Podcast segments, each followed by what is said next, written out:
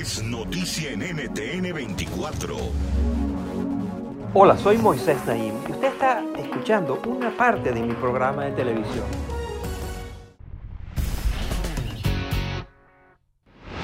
Bienvenidos, soy Moisés Naim desde Washington. Encantado de estar de nuevo con ustedes. Hoy comenzamos hablando del idioma. En español tradicionalmente se ha utilizado la palabra todos para referirse a un grupo de hombres o a un grupo mixto de hombres y mujeres.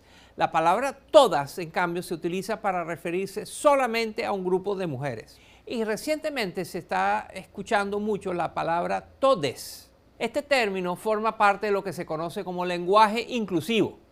Los partidarios de esta modalidad de expresión proponen alterar el final de las palabras con la letra E para incluir a todos los géneros, es decir, tanto hombres y mujeres como personas no binarias. Es decir, una persona no binaria son aquellas que no se identifican ni con el género masculino ni con el género femenino.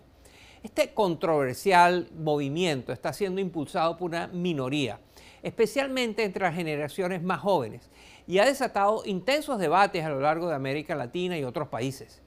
Los lingüistas, los académicos, los activistas, la Real Academia Española de la Lengua y las Naciones Unidas están participando en esta discusión activamente. Recientemente también hemos visto algunos políticos usando estas palabras del lenguaje inclusivo en sus discursos y sus mítines. ¿Qué tanta acogida tiene esta forma de expresión en América Latina? ¿Qué dicen los partidarios de usar estas palabras así y los detractores, los que no quieren, no aceptan este cambio? ¿Cómo está moldeando la política de la región? Y adoptar estas nuevas prácticas, estas nuevas formas de hablar, logra realmente promover la igualdad, luchar contra la marginalización, la discriminación, disminuir los prejuicios de género. ¿Es esta la solución para estos problemas? A continuación exploramos el uso, desuso y abuso del lenguaje inclusivo en América Latina. La violencia, la exclusión. En un acto de campaña en abril de 2022, la entonces candidata a la vicepresidencia colombiana, Francia Márquez, dijo lo siguiente. Saludo a los mayores, mayoras, campesinos, campesinas. En lugar de utilizar mayores o campesinos como términos que abarcan a las mujeres y a los hombres, Márquez emplea una de las formas del llamado lenguaje inclusivo esto le ha generado tanto aplausos como fuertes críticas. Pero no está sola. Desde la superestrella J. Lowe hasta el reconocido atleta Lionel Messi, son muchos los que están optando por usar el lenguaje inclusivo que tiene varias modalidades. Una opción funciona únicamente al escribir. Se pueden sustituir las letras A u O al final de las palabras con el símbolo de arroba o con la X.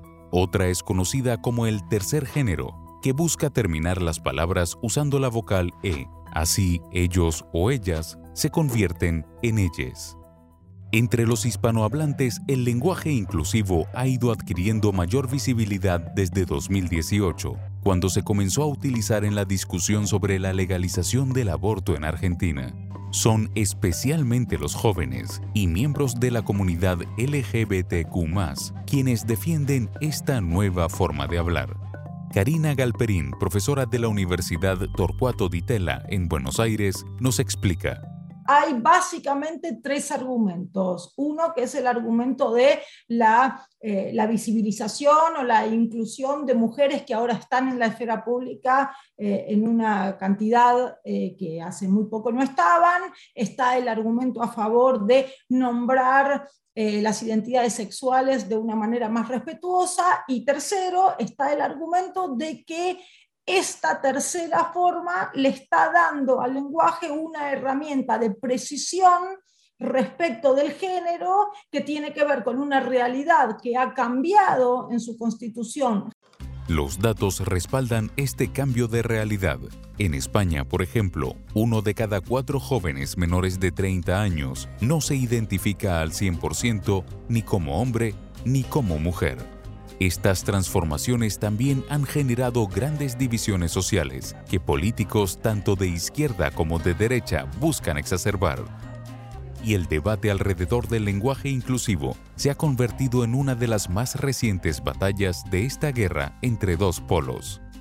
En Brasil, por ejemplo, en una transmisión en vivo por Facebook, el presidente Jair Bolsonaro alegó que el lenguaje inclusivo pertenecía a los homosexuales y que hacía daño a los niños. Expertos han señalado que esta es una estrategia deliberada para apelar a los sectores más conservadores de la población y no se limita a declaraciones incendiarias. En el gigante latinoamericano se han escrito al menos 34 proyectos de ley que buscan restringir el uso del lenguaje inclusivo por considerar que interrumpe con el proceso de comunicación o que la imbuye de ideologías progresistas.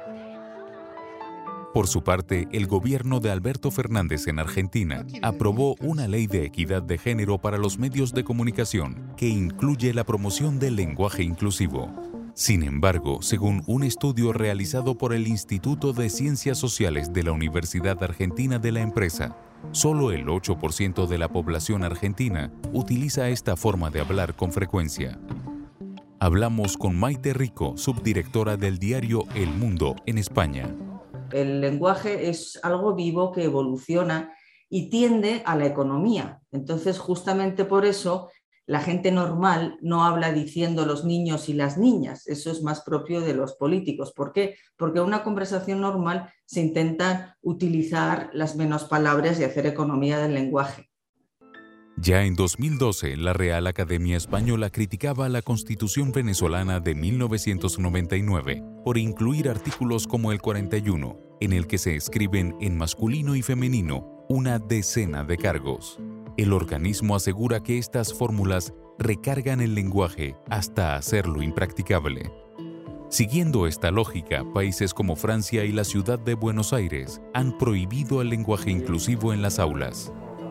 Entes como las Naciones Unidas aseguran más bien que esta forma de hablar es sumamente importante para combatir los prejuicios de género y visibilizar a las minorías. Otros abogan porque se utilice según la situación. Quiero decir, yo me fijo muy bien cuál es mi audiencia y quiénes están enfrente y lo utilizo si creo que eso ayuda a la comunicación o si creo que eso no dificulta la comunicación. Pero ¿puede el lenguaje en sí mismo ser machista, racista, injusto o son esas las características de algunos hablantes? Se deberían destinar esfuerzos a regular o modificar el lenguaje cuando sigue rampante la violencia contra las mujeres o la comunidad LGBTQ? Para estas preguntas no hay respuestas sencillas. Esto es Efecto Naim. Puede verlo todos los domingos por NTN 24, a las 7 de la noche en Washington, a las 6 de la tarde en Bogotá y a las 4 de la tarde en Los Ángeles.